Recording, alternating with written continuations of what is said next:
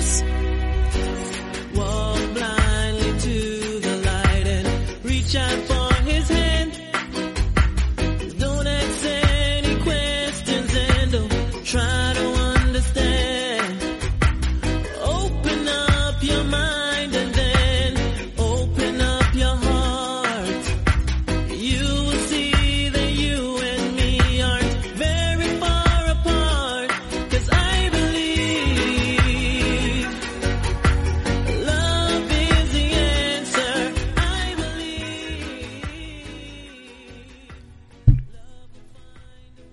Muy buenas, bienvenidos a una nueva edición de MM Adictos. Hoy vamos a hablar de lo que no entró en el programa anterior. Y eso es las preliminares de la car preliminar de UFC Vegas 21, Belal Muhammad contra Leon Edwards o Leon Edwards contra Belal Muhammad, según os guste más. Y fueron siete combates, vamos a analizarlos todos. Vamos a ver qué es lo que pasó. Eh, hubo actuaciones interesantes, hubo otros combates también con alguna decisión polémica, o que creo que fue polémica, decisiones que algunas no nos llevan tampoco a nada, otras contundentes, así que vamos a ver cuál puede ser el ritmo del programa. No creo que tampoco vayamos a estar mucho tiempo porque hay cositas que son bastante claras, muy rápidas, empezando por el primer combate de la, de la car preliminar y con eso podemos tirar. Antes de, eso, eh, os tengo que anunciar una cosa. Ahora mismo, por supuesto, estamos en directo en Twitch, twitch.tv barra mmadictostv. Y además, con el programa de ayer, conseguimos entrar dentro del programa de afiliados. Que yo no sé cómo funciona, pero por lo que me han dicho a grandes rasgos, ahora por ejemplo, si, bueno, para empezar, la gente se puede suscribir al canal pagando eso. eh, Ya tenemos el Evo Premium, el Patreon, el que quiera, pues también, pero con el Evo Premium y con el Patreon son otros dos métodos y además podéis ahí acceder a todo el contenido adicional, esos programas que subimos con las previas de UFC, alguna cosita especial de vez en cuando, pues los podéis escuchar a través de iVoox Premium bajo esa suscripción de iVoox Premium, que son solamente un euro y medio. Ahora, bien, lo, por lo que sé, si tenéis Amazon Prime, os regalan una suscripción a Twitch, a un canal cualquiera de Twitch. Y eso se puede utilizar con el programa de afiliados que, por ejemplo, en este caso, pues MM Adicto ha conseguido pasar el corte. Eso es simplemente entrar ahí, no sé dónde, y suscribirse a- al canal durante un mes utilizando esa suscripción que es gratuita. Os la dan gratis por formar parte de Amazon Prime. Tenéis que activarlo, tenéis que enlazar Twitch con Amazon Prime, creo que es también. Y, y ya os darán esa suscripción gratuita. A vosotros no os cuesta dinero adicional, a nosotros pues nos reporta una pequeña ganancia que ayuda a mantener el programa. Como digo, no es obligatorio, ni mucho menos, simplemente pues para el que quiera que lo tenga en mente, eh, por si en algún momento pues quiere compartir esa suscripción durante un mes con, con el programa a través de Twitch.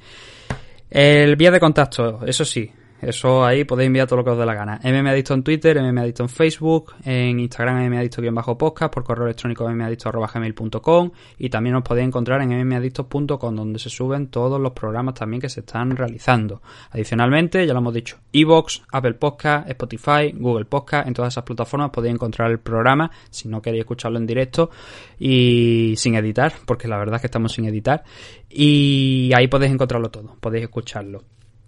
Adicionalmente, ya digo, si entráis a través de Twitch, twitch.tv barra TV, participáis en el chat. Ayer, por ejemplo, en... vosotros habéis escuchado que el programa, bueno, si lo habéis escuchado, si no, pues ya lo tenéis ahí subido, que fue el análisis de la Mincar. Estuvimos alrededor de una hora, pero luego estuvimos otros 20 minutos, media hora aproximadamente, debatiendo otros temas que vais proponiendo en el chat. Así que también cuando hay tiempo se puede hacer eso. Así que si os pasáis en directo, pues también podéis proponer algunos temas que hablaremos fuera de la grabación del programa, pero por supuesto compartiendo ese tiempo con vosotros. También tengo que recordaros nuestro patrocinador, Dragon. Sin él no sería posible esta, eh, el mantener desde hace tanto tiempo el programa y además no solamente mantenerlo, sino que hoy, por ejemplo, Nacho me ha ayudado a configurar algunas de las cosillas estas de del Twitch Prime o, o Amazon Prime o como se llame esto. ¿Y dónde podéis encontrar eh, más información sobre la comunidad Dragons? En dragonz.es, ya sabéis.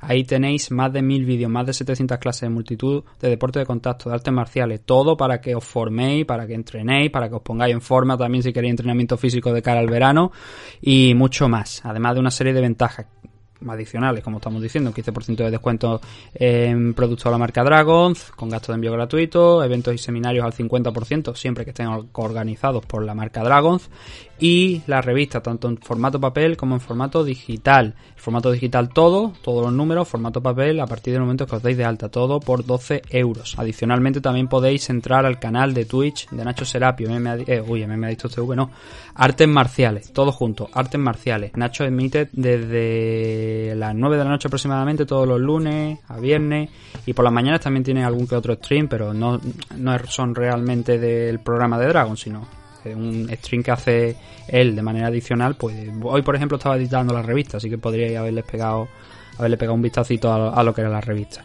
Y también sus canales de YouTube, El Guerrero Interior y Dragon, Dragon Z. Ya sabéis, dragonz.es. Gambaru, como dice Nacho Serapio.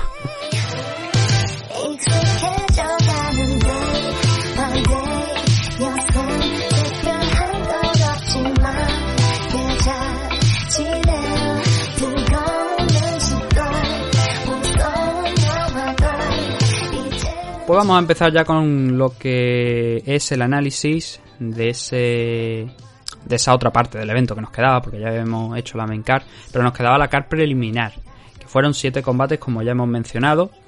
Hubo bueno, hubo varios cambios antes de, lo que fue la celebración de la card, pero luego ya una vez se llegó a esta semana no hubo ningún cambio así mayúsculo. Los 13 combates que estaban pactados se pudieron disputar, los 7 por supuesto de la car preliminar. Y el primero de ellos eh, fue el enfrentamiento entre Matt Semmelsberger y Jason Witt. Y esto nos llegó a 16 segundos.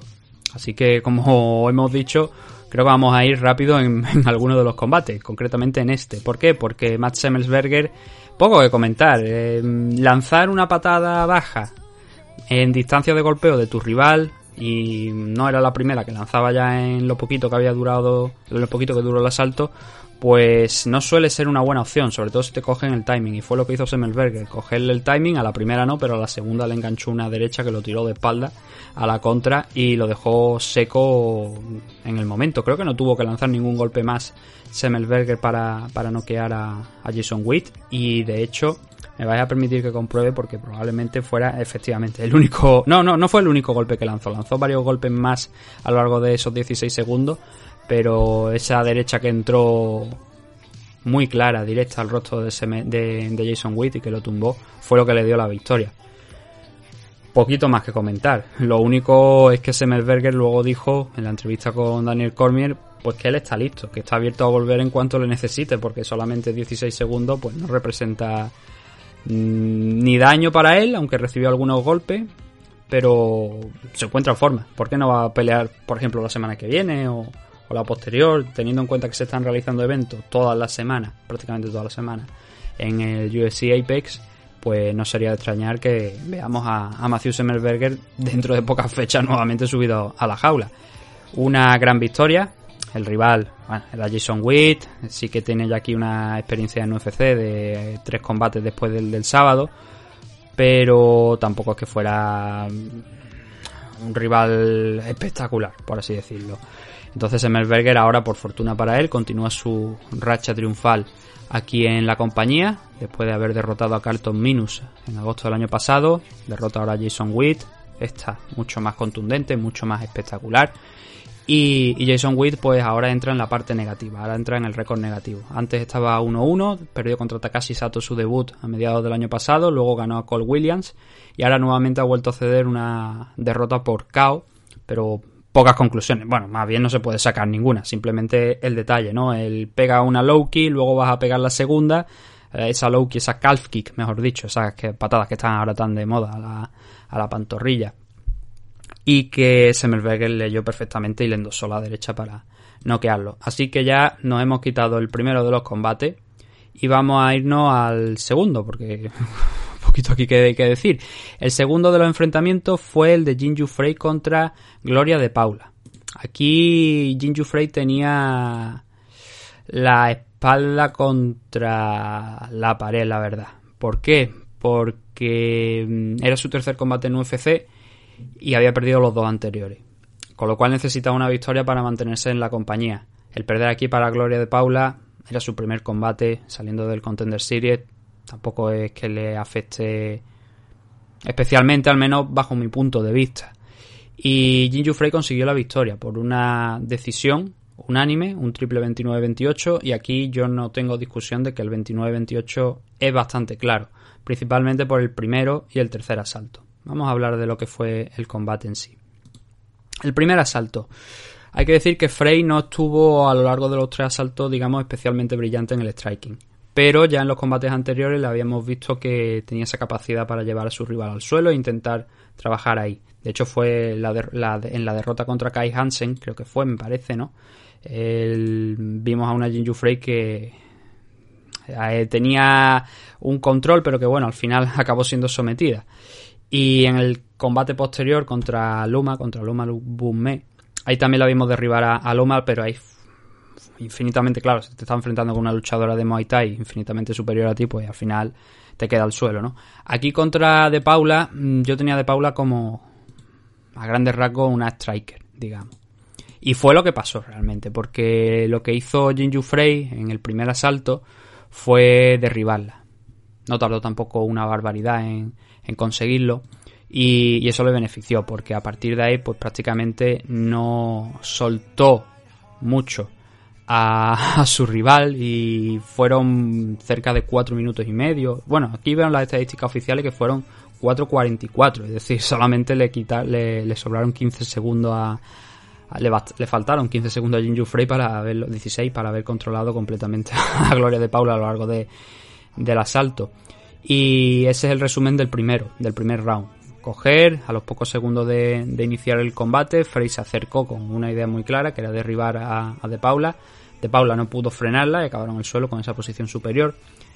Si no recuerdo mal, siempre en guardia, con Gloria intentando ver si podía atacar un armbar, ver si podía mantener la guardia alta e intentar sorprender con un triángulo a Jinju Frey. Pero en líneas generales Frey estuvo bastante cómoda en esa posición. Hubo un momento donde eh, Gloria casi consigue levantarse, pero nuevamente la, puso contra la lona y ahí ya la mantuvo hasta el final. Soltando algunos golpes, controlando la posición, en definitiva ganando el asalto con lo mínimo, porque no fue una actuación, digamos, especial en este primer asalto por parte de Jinju Frey, ni realmente a lo largo del combate, pero con lo suficiente para ganar ese primer asalto.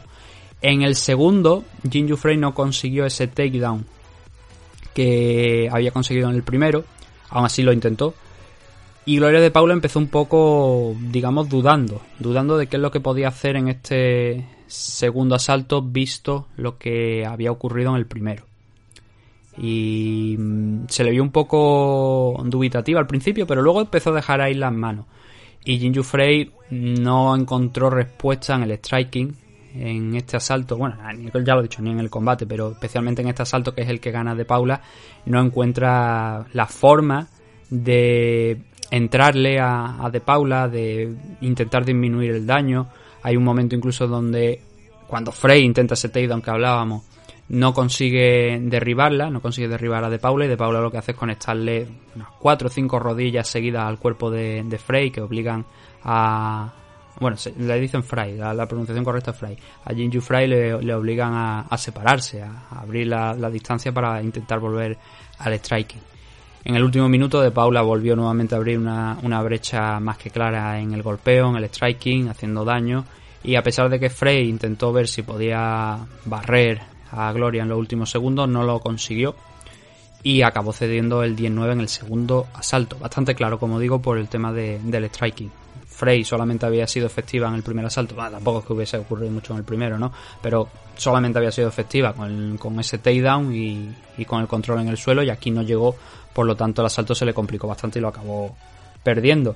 Pero en el tercero, ya con ese 1-1 de récord bastante bien definido, yo creo que sin discusión, en el último asalto Frey tuvo la fortuna o la inteligencia de agarrar una de las piernas de, de Gloria de Paula y eso le permitió controlar la cintura y luego en dos tiempos conseguir y derribar a, la brasileña y ponerla contra la lona siguió nuevamente Gloria ese plan que había, que había ejercido en el primer asalto, en el que había intentado pues coger una guardia alta, incluso intentó atacar un Kimura aquí sin conseguir sacar el brazo de debajo del cuerpo de, de Fry.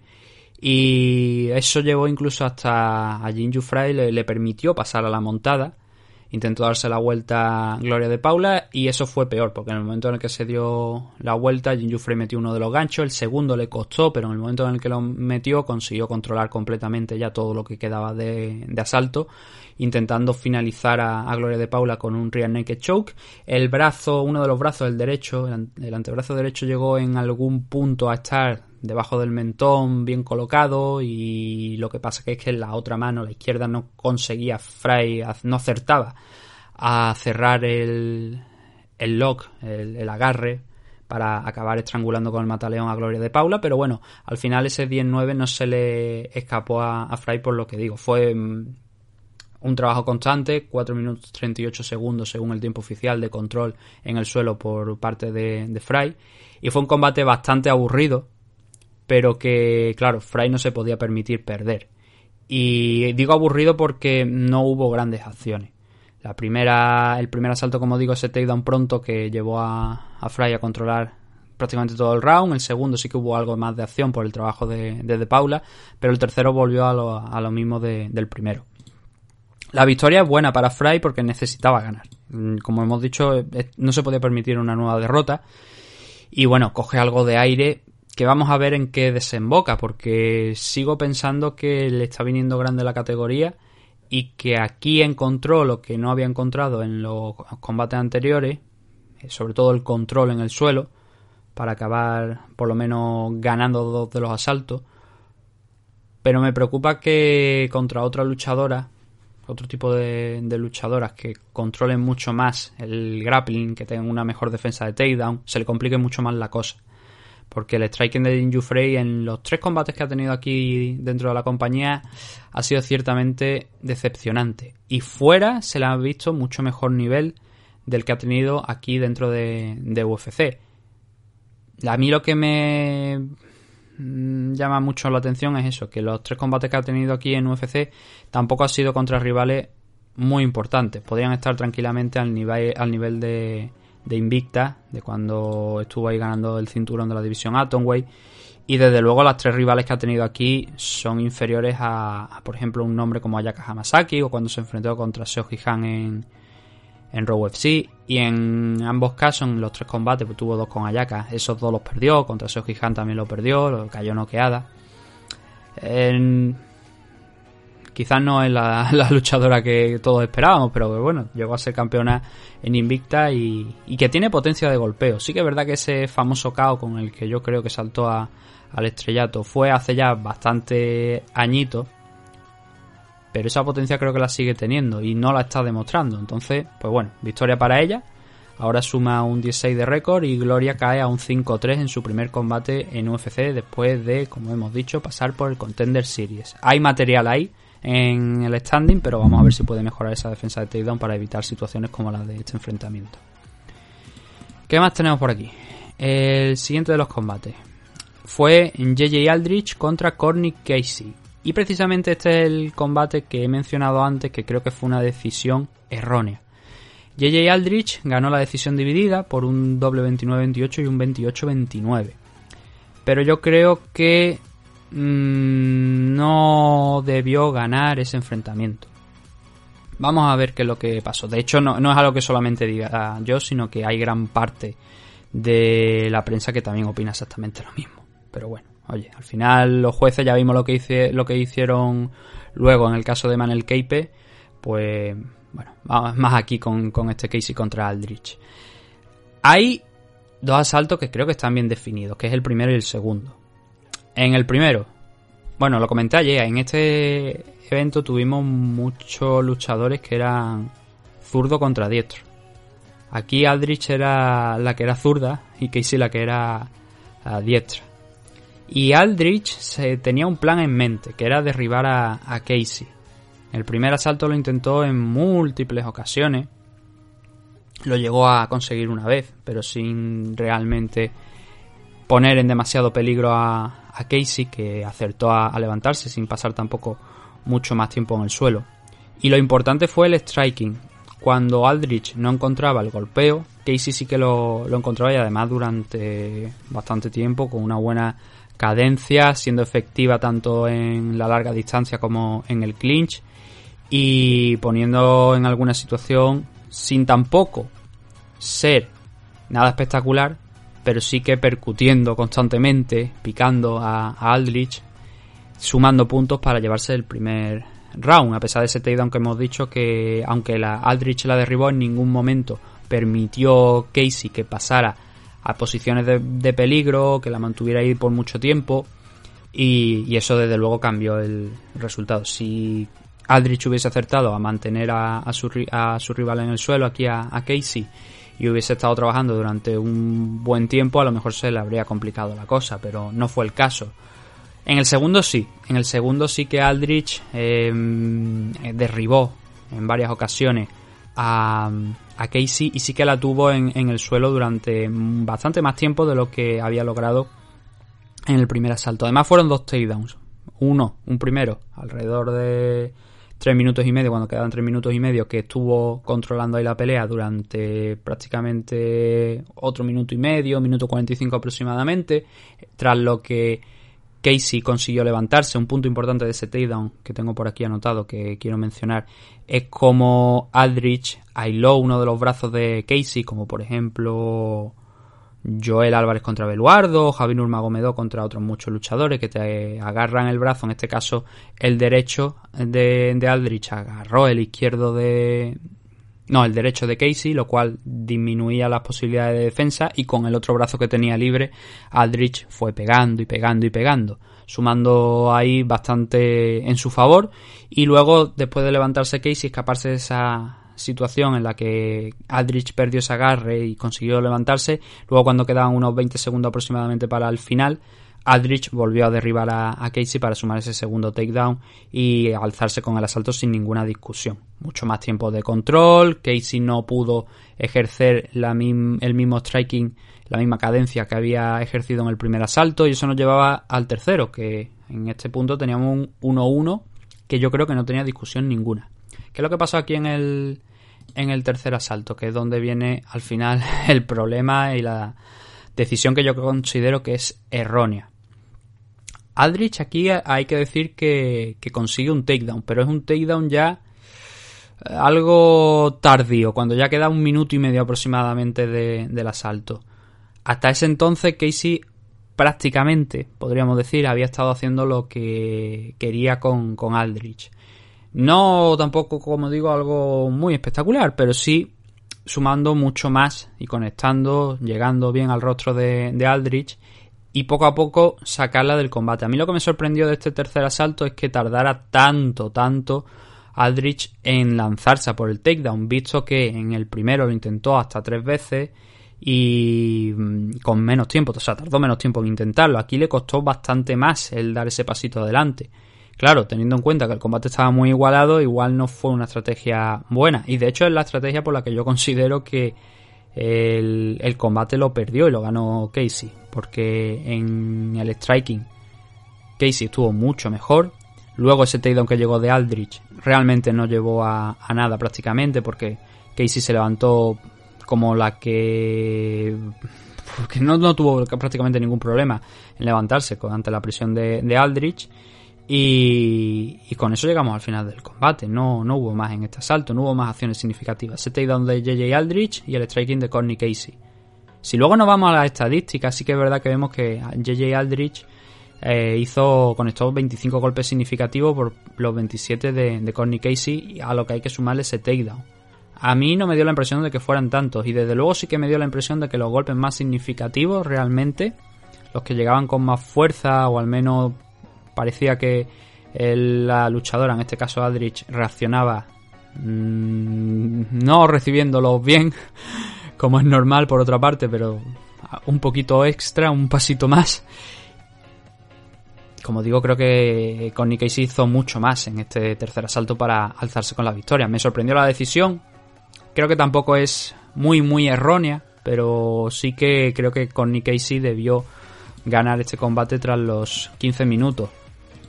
Ahora con Nick Casey pues pierde un enfrentamiento que creo que tenía que haber ganado, con lo cual vuelve a la senda, o sea, se mantiene, mejor dicho, en la senda de la derrota esa racha que llevaba de una victoria, una derrota, una victoria, una derrota, pues ahora no puede volver a la victoria, sino que se suma a esta derrota que, repito, creo que es errónea, pero bueno, son cosas que, que pasan. Y Aldrich suma una nueva victoria ahora.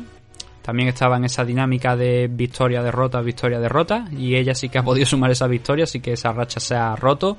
Y a seguir escalando en, en los rankings de, de UFC, que bueno, ahora mismo no está dentro de la división em, eh, Flyway, que es donde se disputó esta pelea. Creo que no está ninguna de las dos. Lo estoy comprobando ahora por si acaso ha habido algún cambio o algo. Pero no, no, eh, no forman parte ninguna de las dos dentro de, o sea, del top 15. Así que, bueno, poquito más que, decir. Esta primera parte del programa vamos a cerrarla con el siguiente combate que es el de Nasrajak Paras, Mini Kelvin Gastelum como yo lo llamo, contra Rafa García. ¿Qué es lo que pasó aquí? Pues bueno, el argentino estaba debutando, el argentino, perdón, el mexicano estaba debutando en UFC, después de venir de Combate América e incluso siendo campeón de la división Lightweight de combate. Y tenía un importante ratio de finalizaciones, más en el suelo que por KO, pero sí que, como digo, un importante ratio de finalizaciones. Y no pudo con Nasrat. Nasrat se llevó la, la, decisión, unánime. Aquí tampoco hay discusión. Yo creo que se llevó los tres asaltos. Algunos sí que fue más cerrado, porque veo que la decisión fue un doble 29-28 y un 30-27. Para mí el 30-27 es correcto, pero bueno, si quieren darle a lo mejor el... Eh, ahí dos de los jueces le dan el primer asalto, Junichiro Camillo y Tony Wicks le dan el primer asalto a García. Yo tengo mis dudas. Yo tengo mis dudas. Que sí que es verdad que el primero es el que menos diferencia hay entre ambos. Eso sí que es verdad. Pero tanto como para ganarlo García es algo que no comparto. La decisión, como digo, eso no. La victoria es clara para Nasra. Sea por un 29-28, sea por un 30-27. ¿Por qué?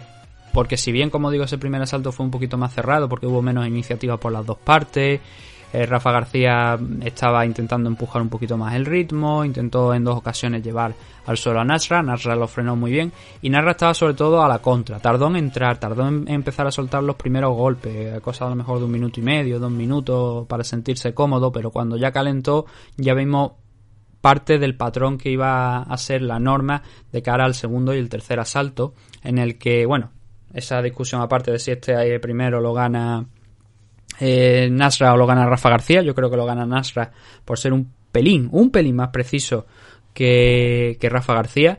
Pero el segundo es donde empieza el castigo fuerte, donde Rafa intenta algún takedown, Nasra también lo intenta, pero donde realmente lo importante de ese asalto es cómo Nasra estuvo peleando muy bien a la contra, con un volumen muy, muy, muy superior. Eh, sobre todo en acierto, especialmente en el acierto, porque el volumen fue más o menos el mismo, pero cuando Rafa García lanzaba los golpes, por lo general no encontraba Nasra. Y Nasra sí que lo encontraba porque estaba midiendo muy bien el timing, el alcance, la distancia, para que todo fuera acorde al plan y poder conectar esos golpes a la contra e ir sumando puntos. También eh, derribó eh, por dos ocasiones Nasra a Rafa García, lo que pasa que no, como no fue al suelo, pues al final esos takedowns no están reflejados como tal dentro de las estadísticas, pero sí que eh, hizo dos throws empujando a, a Rafa García contra el suelo, que quiera que no, pues eso también suma un poquito. Y el segundo asalto se fue a parar sin ninguna duda para Nasra Paras. Mucha más ventaja a su favor en tema de, de, striking. García lo intentaba. García hay que decir que puso un ritmo alto, pero el ritmo de Nasra fue mucho más, todavía mucho más alto que, el del mexicano. Y eso, pues, a pesar de la gana de Rafa, pues no, no, no le sirvió para ganar este segundo salto, como tampoco le sirvió para ganar el tercero a pesar de salir a por el combate. Y aquí todavía, si ya hemos hablado del tema de la, de la precisión, de cómo todo, de cómo la clave en este enfrentamiento es sobre todo la, precisión de Nasra, aquí en este último asalto especialmente se nota. Y las cifras no engañan. 42 de 88 golpes intentados por parte de Nasra, un 47%, y 13 de 71, un 18% para Rafa García. Como he dicho, la precisión fue la clave de, este enfrentamiento. Y Rafa lo intentó, yo creo que sintió que el combate lo tenía perdido y fue para. dio un pasito más adelante de lo que había dado en los asaltos anteriores, pero claro, de manera poco efectiva por lo que estamos hablando. Aún así, creo que el combate mm, hubo grandes caos en, en la noche del sábado. Y ya dijimos los premios, lo volveremos a, recordar, los bonos de la noche. Fueron cuatro performance of the night, no hubo fallos de night.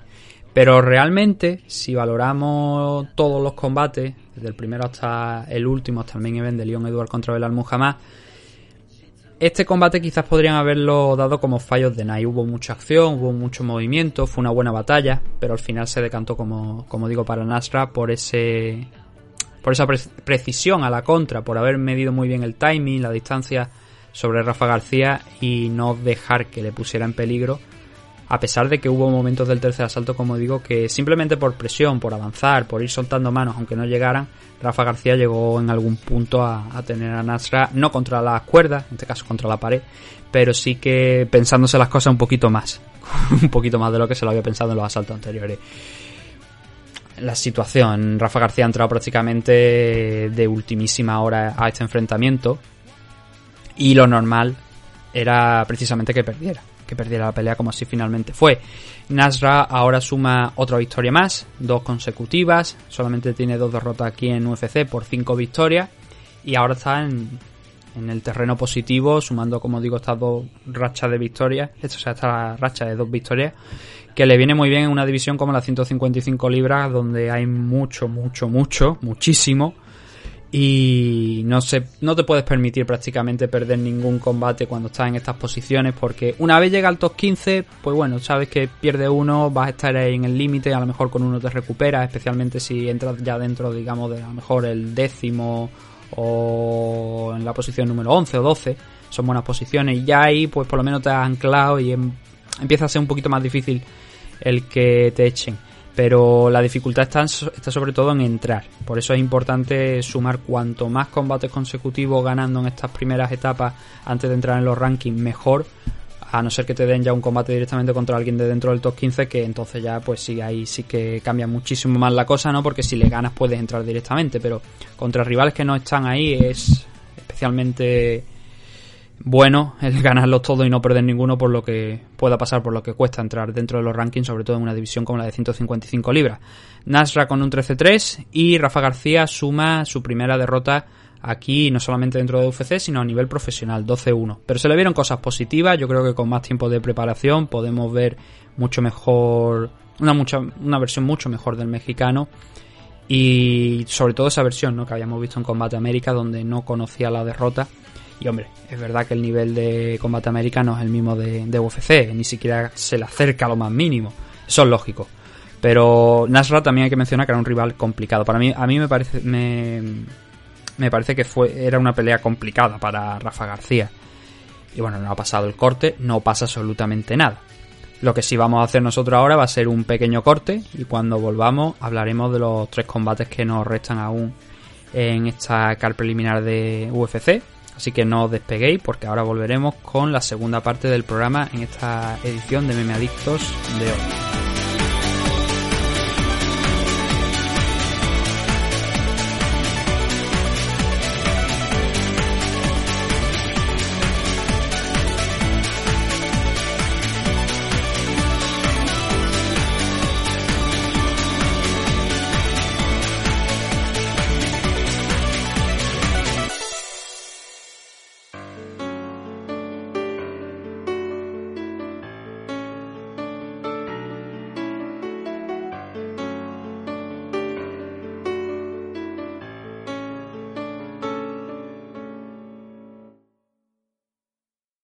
Los Caballeros de Oak es un equipo deportivo especializado en la práctica de las artes marciales mixtas, el jiu-jitsu brasileño y la modalidad de grappling. Los Caballeros de Oak cuentan con un centro de operaciones ubicado en el White Peak CrossFit de Valladolid y diversas filiales como la recién incorporada en el Nam Bandoyo de Torre del Mar, en Nerja, Málaga. Como director técnico del equipo, tenemos al entrenador y árbitro internacional de MMA, Óscar Panadero, quien dirige el equipo apoyado de varios de sus entrenadores asistentes en las distintas secciones del equipo.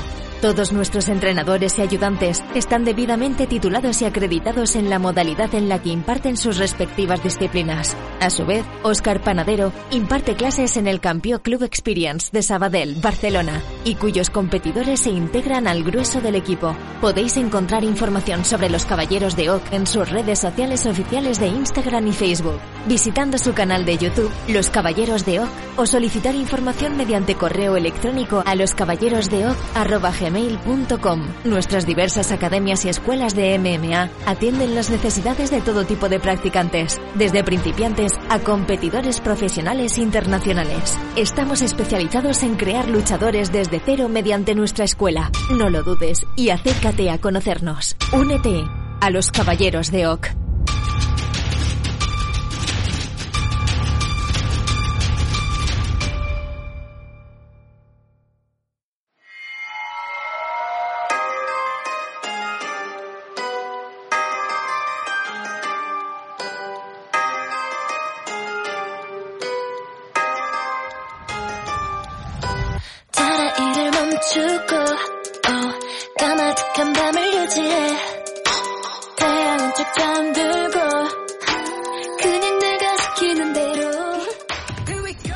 Vamos ya con la segunda parte del programa. Son tres combatitos los que nos quedan. Y además son, tres combates bastante sencillos de, de analizar, de repasar. Porque ya creo que lo peor ha pasado, podríamos decir. Lo más denso, lo más polémico. Y ahora lo que nos queda son los últimos tres. Empezando por el Rani Yaya contra Ray Rodríguez. Que este combate es súper sencillo de resumir y de repasar lo que ocurrió porque Rani Yaya dominó por completo la acción en el suelo. No le dio ninguna oportunidad a Ray Rodríguez de sacar algo en claro de este combate porque no se dio el caso. No pasaron prácticamente yo creo que ni 10 segundos cuando ya Rani Yaya intentó lanzarse por el takedown que le costó conseguir, tuvo que pegar a, a Rodríguez contra la jaula, tuvo que buscar desde el single underhook pues el intentar barrer la pierna, no lo consiguió en un primer momento, pero luego en el segundo sí, con ese single underhook barrió, hizo un trip y para abajo que fueron en el primer minuto de creo que fue en el primer minuto de, ese combate, de ese combate sí, del asalto también, porque era el primer asalto. A partir de ahí, a ver, Rani Yaya domina el asalto prácticamente por completo, pero tampoco es un control, creo yo, de 10-8, digamos. Porque se situó en la media guardia y a partir de ahí, pues fue intentando ablandar a, Ray Rodríguez a base de golpes. No fue un gran, pa- un gran and pound loco, no fue más el ejemplo, por ejemplo, de Mark Coleman. No es que viéramos ayer un gran and pound de, bueno, ayer, el sábado, un gran and pound de Rani Yaya que nos recordase a, como digo, a gente como Mark Coleman, ¿no? Pero sí que lo suficiente para intentar ir abriendo la guardia, para ir jugando un poquito también con la mente de Ray Rodríguez, de a ver por dónde te voy a salir, a ver cómo te voy a atacar. Y mm, se posicionó, como digo, en media guardia y ya no la soltó. Ya siguió trabajando en esa media guardia. En alguna ocasión a lo largo del primer asalto intentó realizar un arm triangle choke, un triángulo, que bueno, no llegó nunca a cerrarlo en este primer round, en el segundo sí, que fue lo que le dio la victoria, pero al menos tenía ese brazo por detrás de- del cuello de, de Ray Rodríguez, estaba ejerciendo presión. Ya vimos la semana pasada cómo Mahachev sometió a, creo que fue la semana pasada, Mahachev sometió a Drew Dover. Lo hizo desde la media guardia, si no recuerdo mal, también con un triangle choke. Y, y aquí Rani Yaya hizo lo mismo en el segundo asalto, pero aquí en el primero vimos también cómo iba intentando ejercer la, la presión con el hombro sobre el cuello de, Ray Rodríguez, pero no lo consiguió. Y con eso, pues nos metimos en el segundo asalto, donde fue más de lo mismo. Jay Rodríguez, eh, no, he dicho Jay Rodríguez, no es... Bueno, en algunos momentos he dicho Jay Rodríguez porque es que tengo por aquí apuntado Jay en lugar de, de Ray porque se me fue la cabeza. Entonces cuando estoy mirando las notas veo Jay y digo yo, espérate, no.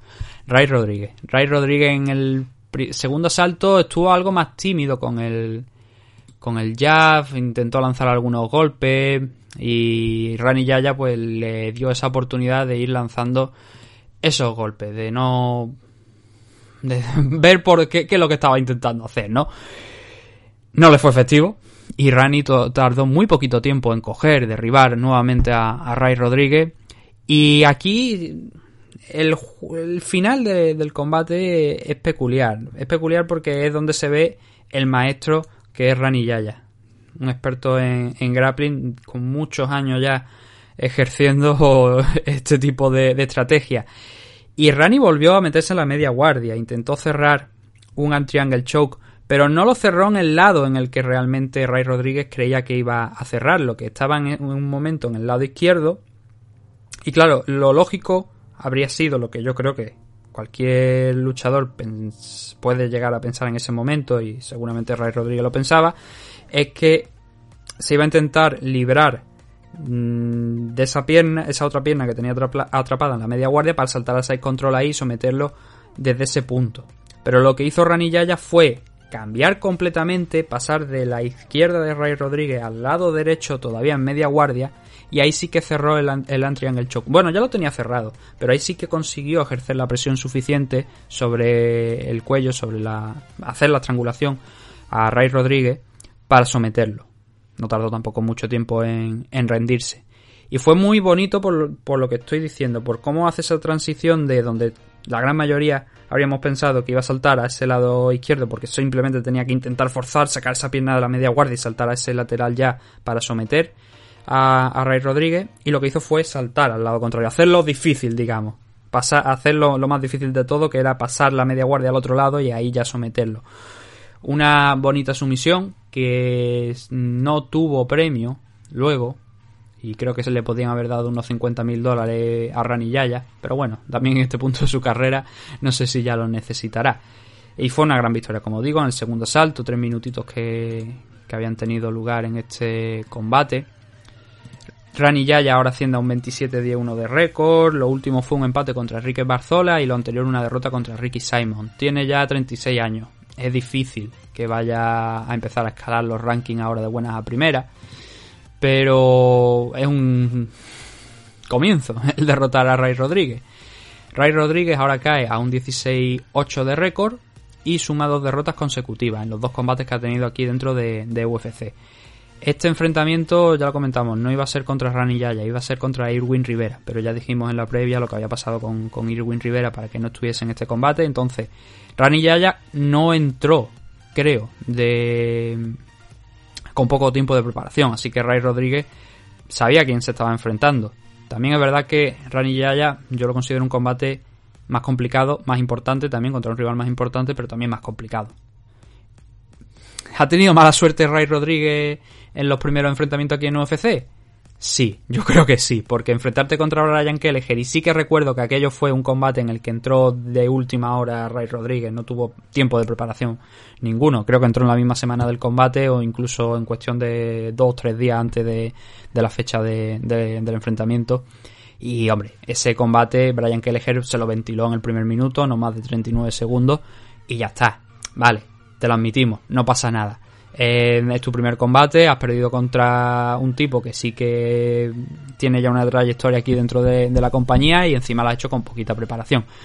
Este combate pues ha tenido más suerte porque se ha encontrado con un maestro de, del grappling y, de la sumisión. Y eso es lo que ha pasado. Entonces no sé lo que pasará ahora con, con Ray Rodríguez, si le darán una nueva oportunidad, si lo dejarán libre o qué. Yo creo que la merece, pero yo creo que la merece contra un rival que esté a su altura y creo que ni Rani ni, ni Brian Kelleher están a su altura. Yo creo que Ray Rodríguez está por debajo de ellos dos y que ha tenido la mala suerte de enfrentarse a ambos en los primeros enfrentamientos. Así que, oye, espero que pueda continuar aquí porque no se le ha visto nada en ninguno de los dos combates, por desgracia para él.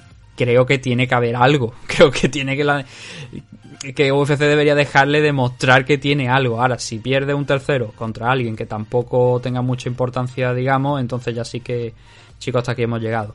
Pero un combate más, teniendo en cuenta cómo está la situación todavía con lo del tema de la pandemia, que todavía están realizando los eventos en el Apex, yo no descartaría que veamos nuevamente a Ray Rodríguez aquí en, en UFC. El siguiente de los enfrentamientos, Charles Charles Jourdain frente a Marcelo Rojo, el argentino que hacía aquí su debut. Perdió, hay que decir que Marcelo perdió en el tercer asalto, noqueado cuando, bueno, por ti que yo, mejor dicho, cuando quedaban 30 segunditos aproximadamente para finalizar el combate.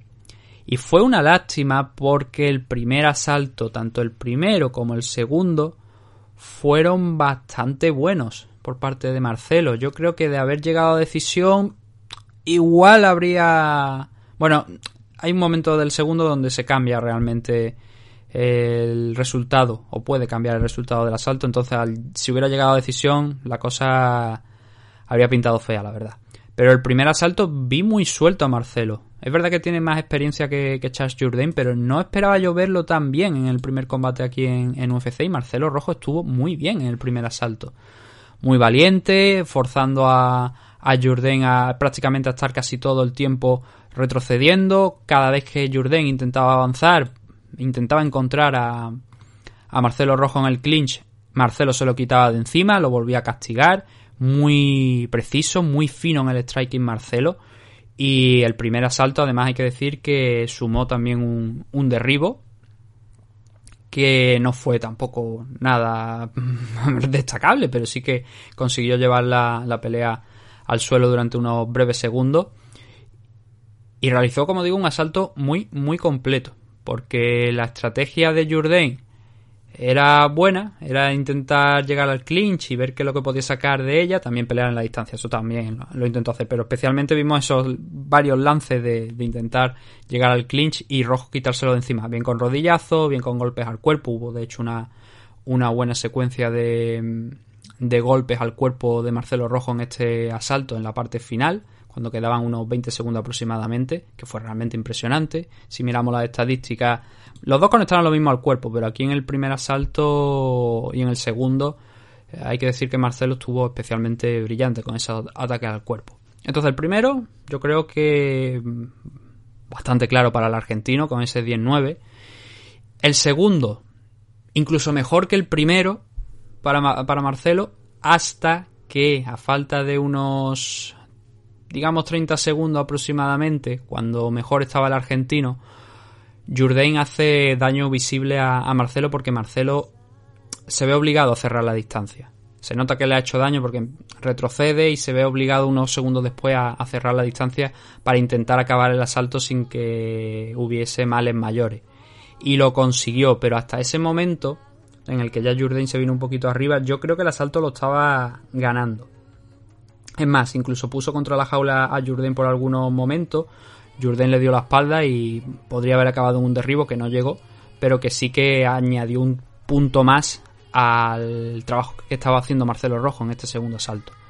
Lo que pasa que eso, ese momento final yo creo que muy probablemente hubiese variado la, la tarjeta de los jueces y hubiese ido a parar a, Charles Jourdain. Le conectó, ya digo, fue un uppercut por dentro, otro, otras varias manos seguidas que eso hizo que Marcelo retrocediera de, man- de manera descarada, cosa que él en parte no había conseguido hacer con Charles Jourdain, no había conseguido hacer que, que el canadiense retrocediera o se le viera en muchos problemas, pero que sí que absorbió una buena cantidad de golpes Jourdain. Entonces, quitando ese final, no, como digo, el, asalto de, de Rojo fue muy completo.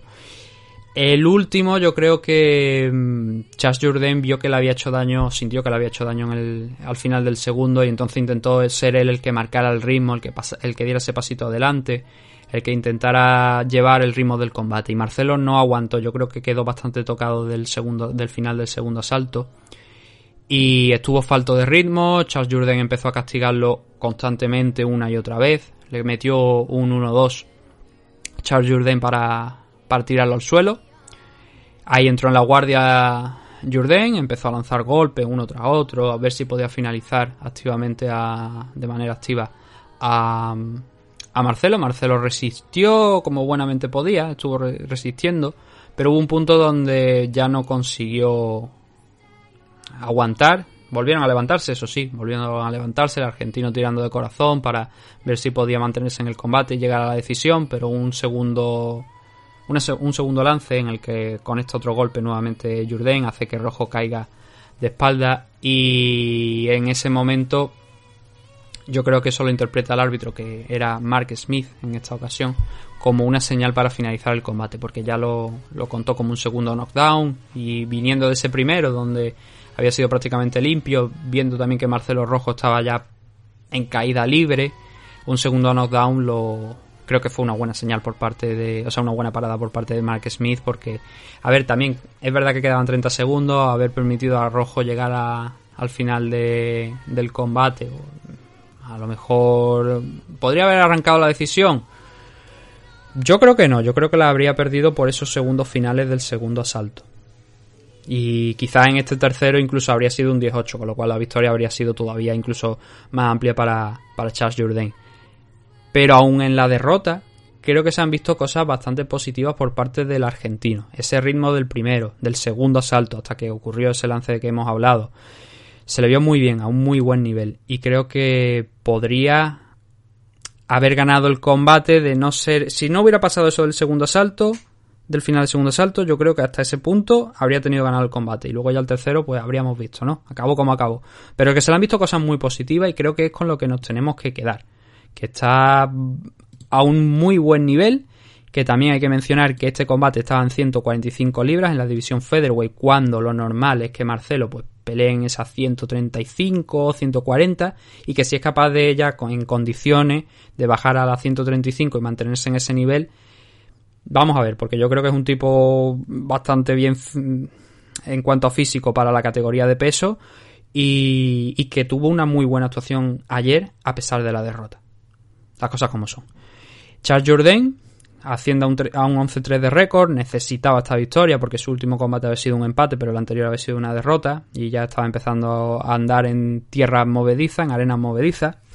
Y ahora se sitúa con dos victorias, dos derrotas y un empate. Marcelo, pues bueno, su bienvenida aquí a, UFC no ha sido la, ideal por el resultado, pero repito, insisto, se le han visto cosas muy positivas al bueno de Marcelo y creo que un segundo combate lo va a tener sin ninguna duda, debería tenerlo y que espero que sea en la división Bantamweight para ver si así puede también ganar un poquito de más confianza, sentirse más cómodo porque es donde ha estado peleando allí en Combate América y, podemos ver una victoria del argentino.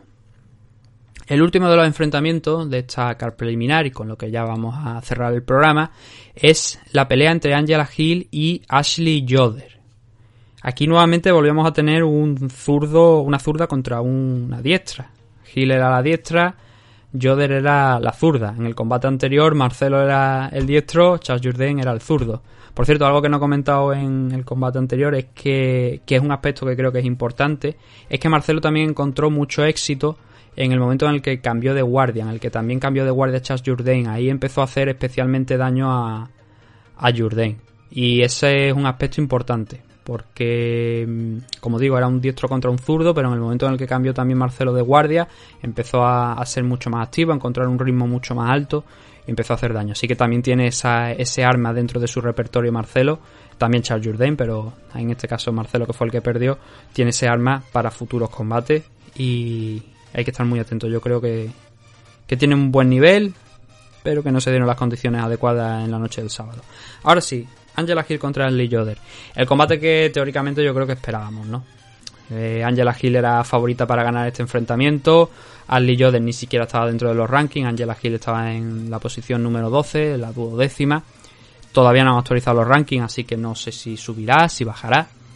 Pero poquito que comentar aquí de este asalto. ¿Por qué? Porque la decisión es unánime para Angela Hill, un triple 30-27, pero tranquilamente podría haber sido un 30-26 a tener de lo que vimos en el segundo asalto donde Angela destrozó básicamente a, a Lee Joder.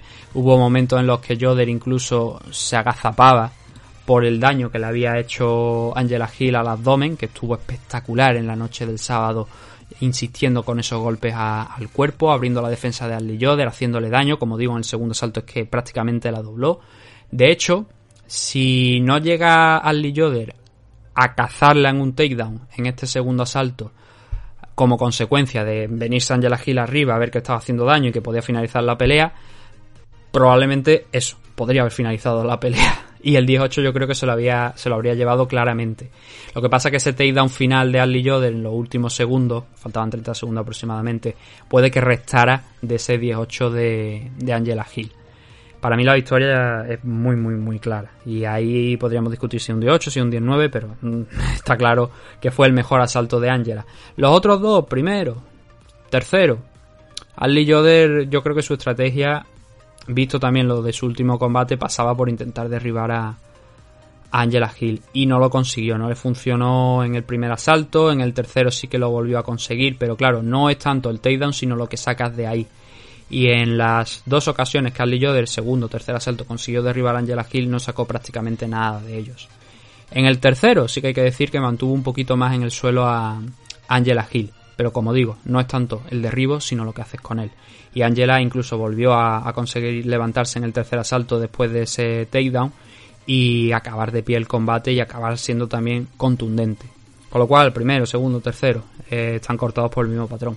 Una Angela Hill muy poderosa en el striking, conectando con la derecha de larga distancia, lanzándole hooks, lanzándole voleas, conectando duramente eh, sobre Yoder, trabajando mucho el cuerpo, siendo también muy ágil con los pies, lo típico de, Angela Hill. Siempre ha exhibido mejor Muay Thai que la mayoría de sus rivales. Aquí en este caso también lo volvió a hacer. No vimos tanto trabajo en el clinch. Vimos un, a ver, vimos trabajo en el clinch, pero no fue, no, metía codazo fuerte, duro, sino que era más trabajo pues al cuerpo, metiendo rodillas también, haciendo daño constantemente al, abdomen de, de como he dicho, y esa es una de las claves de la victoria. Tanto que, como digo, en el segundo salto podría haber finalizado esa pelea sin pasar muchos apuros, pero bueno, la derribó Ali- Ashley Yoder y consiguió mantener viva, vivo el enfrentamiento durante por lo menos un round más para llegar al final a esa decisión unánime, 27-30, 30-27, según lo queráis comentar, para Angela Hill. Un combate que tenía que ganar, necesitaba ganar, no se podía no se podía permitir perder este enfrentamiento después de los dos últimos combates que había tenido, esas dos decisiones divididas frente a Claudia Gadela y Michelle Watterson, teniendo en cuenta especialmente que este combate era contra Lee Yoder, una luchadora que ni siquiera está dentro del top 15, no se lo podía permitir. Y Angela pues hizo lo que tenía que hacer, siendo gran favorita para este enfrentamiento, ganó, va a mantener obviamente su posición en los rankings, que como hemos dicho es la duodécima, vamos a ver si sube, que no creo, yo creo que se mantendrá en la misma posición, no deberíamos ver grandes cambios o cambios en general en este ranking de la división Strikeway, por lo menos después de, de esta pelea. Y creo que tampoco me parece que no hubo ninguna más en 115. Bueno, sí, la de Jinju Frey contra Gloria de Paula tampoco tenía ninguna repercusión especial dentro de- del top 15 de, la división, ni siquiera por parte de Frey de, intentar entrar dentro del top 15. Así que ese combate fuera. Entonces lo importante es ver si Angela Hill sube, porque baja no va a bajar, obviamente, pero si sube, si se mantiene o qué es lo que pasa con ella. Y el siguiente combate, pues nuevamente debería ser ya alguien contra. Que, esté dentro de, los 15 de las 15 primeras, que esté rankeada. Y habrá que ver quién, porque es una incógnita ahora mismo a quién pueden darle. Igual Mackenzie Dern, no sé si Mackenzie tiene una pelea pactada o no, pero a lo mejor Angela Hill contra Mackenzie podría ser un enfrentamiento. A ver, dentro de, de pocas fechas. Veremos, estaremos atentos sin ninguna duda a, este enfrentamiento. Por cierto, no era, no era la primera pelea, yo creía que sí, yo estaba mirando ahora por aquí, no era el primer enfrentamiento entre Ali Yoder y, y Angela Hill, era el segundo, ya la había derrotado anteriormente Angela a Ashley Yoder, con lo cual ahora sí que no entiendo por qué este combate estaba aquí. Supongo que porque Angela se tenía que mantener activa y o quería mantenerse activa y no, no encontraron una mejor rival para darle. Supongo también que por un poquito de historia, porque Ashley Yoder solamente había ganado a Miranda Granger, tenía una victoria nada más eh, en racha, digamos. Con lo cual este enfrentamiento, pues para mí no estaba muy justificado que, digamos. Sí que es verdad que estaba pactado ya para fechas anteriores, pero no, no tenía mucho sentido tampoco en ese entonces. Así que nada, esa victoria se fue a parar para Angela Hill, a seguir escalando los rankings y ver hasta dónde puede llegar. Que bueno, a ver, esperemos que no. eh, no pase más por manos de los jueces o por lo menos las, decisiones no sean tan divididas como en sus dos últimos enfrentamientos antes de este de Ashley Yoder. Los bonos de la noche los comentamos en el programa anterior, pero bueno, lo volvemos a decir. Eh, Ryan Span, Danigue, David Grant y luego especialmente un combate que hemos comentado hoy, que es el, J- el Jason Wick contra Mal- Matt Semmelsberger. Matt Semmelsberger se llevó los 50.000 dólares por esa finalización, por ese KO en solamente 16 segundos sobre Jason Witt.